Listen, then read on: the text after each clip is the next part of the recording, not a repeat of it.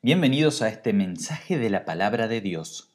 En el día de hoy vamos a reflexionar sobre el texto que encontramos en Santiago capítulo 1 versículos 16 al 21. Las palabras del apóstol Santiago en Santiago 1, 16 al 18 dicen así, Queridos hermanos míos, no se equivoquen, toda buena dádiva y todo regalo perfecto descienden de lo alto del Padre de las Luces, en quien no hay cambio ni sombra de variación. Muchas veces se termina asociando a una iglesia, a una congregación, solamente con las personas o con el pastor o los líderes que están ahí. El apóstol Santiago aquí nos recuerda que todo lo que tenemos es una buena dádiva o un regalo que viene de Dios. Y la iglesia no está fuera de esto. La iglesia, la palabra, los cultos, el mismo templo y la congregación entera son también un gran regalo que viene de parte de Dios para todos nosotros. A esto debemos también sumarle todas las demás bendiciones que recibimos en la vida, como ser la familia, los padres, nuestra casa, el trabajo, todo viene de Dios. Todo esto debe conducirnos a mirar a lo alto y dar gracias a Dios. Por eso es necesario siempre volver a repetirnos estas preciosas palabras que dice el apóstol. Toda buena dádiva y todo regalo perfecto descienden de lo alto, del Padre de las Luces, en quien no hay cambio ni sombra de variación. ¿Qué sucede cuando regresamos a un lugar después de mucho tiempo? Probablemente nos damos cuenta de que muchas cosas han cambiado, de que todo es diferente o por lo menos algunas cosas han cambiado. Lo cierto es que no solo los lugares cambian, nosotros también cambiamos. ¿Quién puede decir que es el mismo siempre? Las cosas que vamos aprendiendo y aquellas cosas que nos van sucediendo nos cambian, a veces para bien y a veces para mal. Sin embargo, debemos tener en cuenta aquí las palabras que dice el apóstol Santiago. En Dios no hay cambio ni sombra de variación. Dios no cambia. A Dios no le suceden cosas como para que Él cambie con el tiempo. Todo lo contrario, Él hace que las cosas sucedan. Aquí podría citar miles de textos, pero solamente quiero referirme a este pasaje, a esta gran verdad que dice el apóstol Santiago. Es por eso que Cristo es la piedra fundamental de la iglesia y su cabeza, para que justamente la predicación y la enseñanza de la iglesia siempre sean actuales pero las mismas, porque Dios no cambia. La sociedad ha cambiado y viene cambiando desde siempre, pero a pesar de tantos cambios, la palabra de Dios es la misma. Cuando como congregaciones o como iglesias o personas nos alejamos de la palabra de Dios, las cosas se ponen complicadas.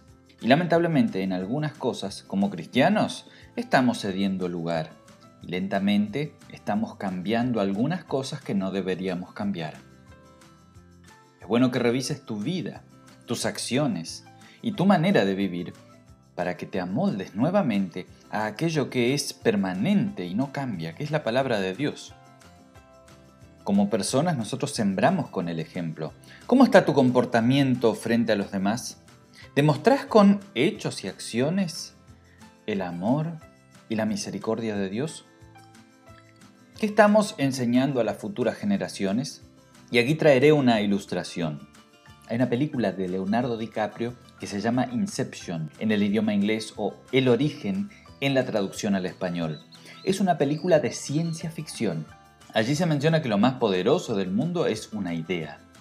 Una idea muy simple, pero esa idea es capaz de cambiar una vida. Entonces los protagonistas, a través de los sueños, tratan de ingresar al subconsciente de las personas para implantar una idea. Una sola idea, muy simple, porque así harán que las personas cambien su comprensión del mundo.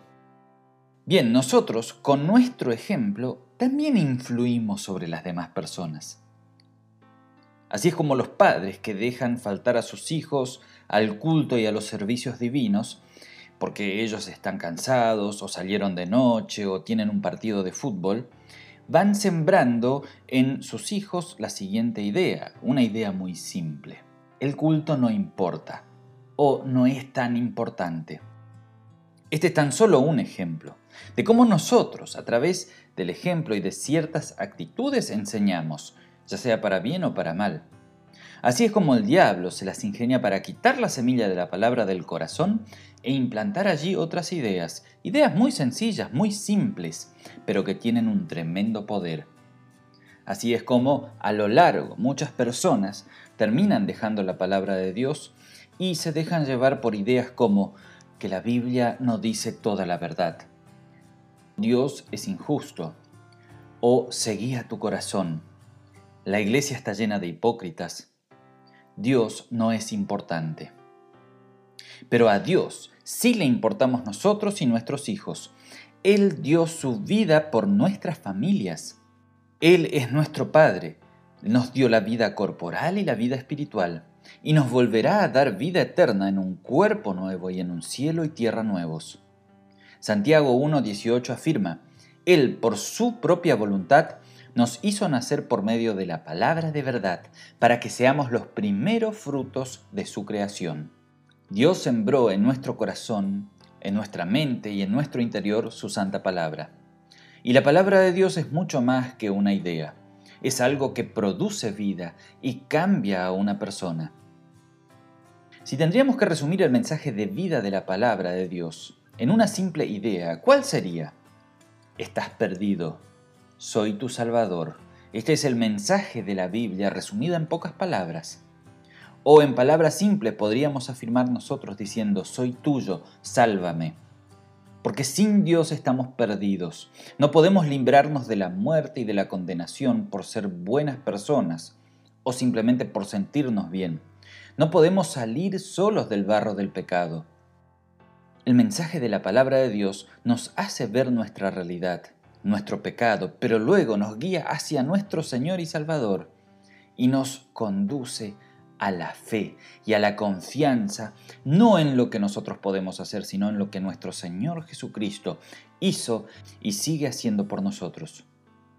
Mientras todos los libros de autoayuda y las guías espirituales nos hacen ver que debemos hacer cosas para ser victoriosos y triunfadores, la palabra de verdad dice que Cristo nuestro Señor venció por nosotros. Mientras que todos dicen, debes hacer esto y lo otro para obtener lo que quieres, Cristo te dice, yo obtuve la victoria y la obtuve en tu lugar y por ti. Santiago 1.18 dice, nos hizo nacer por medio de la palabra de verdad para que seamos los primeros frutos de su creación. Como dice el apóstol aquí, gracias al poder creador de la palabra de vida, nosotros ahora somos una nueva creación. Nosotros somos las primicias o primeros frutos de la creación de Dios. La palabra de Dios tiene esa característica de crear o de generar vida donde no hay nada. Y eso fue exactamente lo que sucedió con nosotros y sucede. Cuando la palabra de Dios la oímos y confiamos en ella, ella produce vida. Aún somos imperfectos por el pecado, pero somos creados de nuevo por la palabra de Dios. Perfectos delante de Dios por la intercesión de nuestro Señor Jesucristo. Fuimos creados de nuevo y ahora nuestra identidad está en Cristo nuestro Señor. Nacimos de nuevo por la palabra de Dios y cada vez que oímos la palabra de Dios, viene ánimo y aliento de vida a nosotros. Como conclusión, quiero compartir contigo las siguientes palabras que dice el apóstol Santiago en Santiago 1, versículos 19 al 21.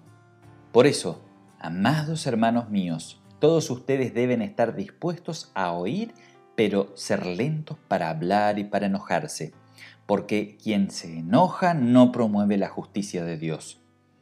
Así que despójense de toda impureza y de tanta maldad, y reciban con mansedumbre la palabra sembrada, que tiene el poder de salvarlos.